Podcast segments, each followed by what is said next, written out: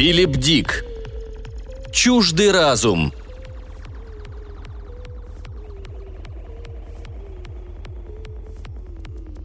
Неподвижный в глубинах тета-камеры, он услышал слабый тон, а следом синтоголос. «Пять минут». «Хорошо», — ответил он и принялся выкарабкиваться из глубокого сна. «Есть пять минут, чтобы скорректировать курс корабля. Что-то пошло не так с системой управления. Его ошибка. Маловероятно, он никогда не совершал ошибок. Джейсон Бетфорд не ошибается. Неуверенно пробираясь в рулевую рубку, Бетфорд заметил, что Норман, которого отправили с ним для компании, тоже бодрствует. Кот медленно плавал в воздухе кругами, пытаясь поймать почему-то оказавшуюся непринайтованной авторучку. Странно. А я-то думал, ты без сознания, как и я. Бетфорд проверил курс корабля. Невозможно.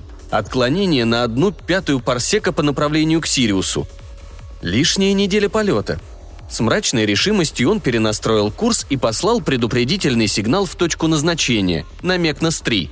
«Проблемы?» – поинтересовался диспетчер Мекносиец.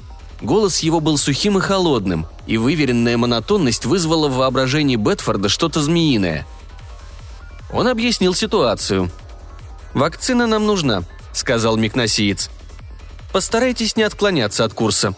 Кот по имени Норман величественно вплыл в рулевую рубку, вытянул лапу, пытаясь за что-нибудь ухватиться.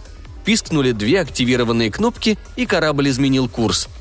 «Так вот, кто сделал это», — проговорил Бетфорд. «Ты унизил меня в глазах инопланетянина, выставил меня идиотом перед инопланетным разумом». Он схватил кота и сжал его изо всех сил. «Что это за странный звук?» – спросил Микносиец. «Как будто стон», «Здесь больше некому стонать», – спокойно проговорил Бетфорд. «Забудьте». Он отключил связь, отнес трупик кота в мусорный сфинктер и катапультировал в пространство. Немешкой вернулся в тета-камеру и вновь погрузился в дрему. Бетфорд спал сном младенца, теперь никто не тронет его приборы. Когда корабль пришвартовался на Мекносе-3, старший медицинской команды чужаков приветствовал его странным вопросом. «Мы хотели бы взглянуть на ваше домашнее животное», «У меня нет домашнего животного», — честно сказал Бетфорд. «В соответствии с декларацией груза?» «Не ваше дело», — оборвал его Бетфорд. «Вы получили свою вакцину, а я могу отправляться домой». «Безопасность любой формы жизни как раз наше дело», — ответил Микносиец. «Мы проверим ваш корабль».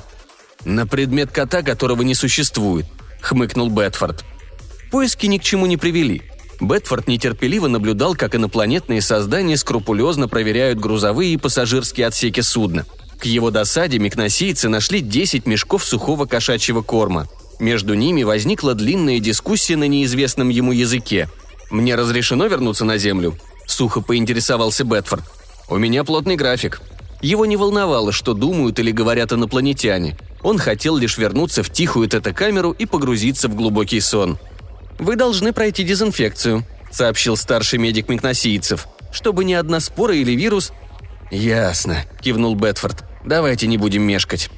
Позже, когда дезинфекция была завершена, и он в рубке уже собирался запускать двигатель, ожило радио. Говорил один из микносийцев. Для Бетфорда они все были на одно лицо. «Как звали кота?» – спросил микносиец. «Норман», – ответил Бетфорд. Включил зажигание, и корабль рванулся вперед. Бетфорд улыбался. Он уже не улыбался, когда обнаружил, что питание тета-камеры не включается. Не улыбался, когда не нашел запасного тета-модуля. «Неужели забыл взять?» – спрашивал он себя. Да нет, он не мог забыть. Они взяли его. Пройдет два года, прежде чем он достигнет Земли.